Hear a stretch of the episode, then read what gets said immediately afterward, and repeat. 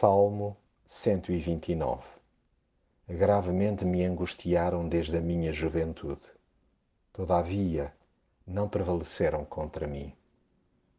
A minha tendência durante anos a fio foi avaliar o passado em função do que produzi. Olhava para trás e restringia o foco aos pontos altos. Nada mais errado apercebi-me que andei carradas de tempo a desperdiçar algo tão rico quanto as minhas cicatrizes físicas, emocionais e espirituais.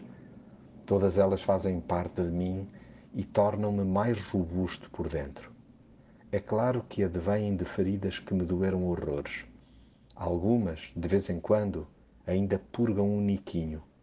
A verdade é que já lido com elas abertamente. Recordo experiências com décadas ou nem meia dúzia de anos que me custaram que eu sei lá, mas não conseguiram vencer-me.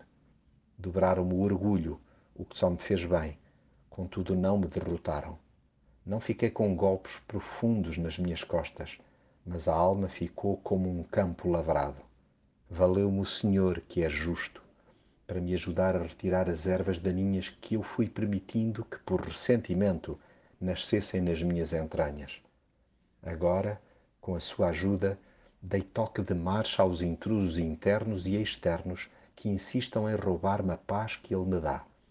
Sim, desejo que os tufos de futilidade, a começar pelos do meu coração, murchem de vez. Resumindo, eu cá só quero mesmo é continuar a contar com o favor de Deus.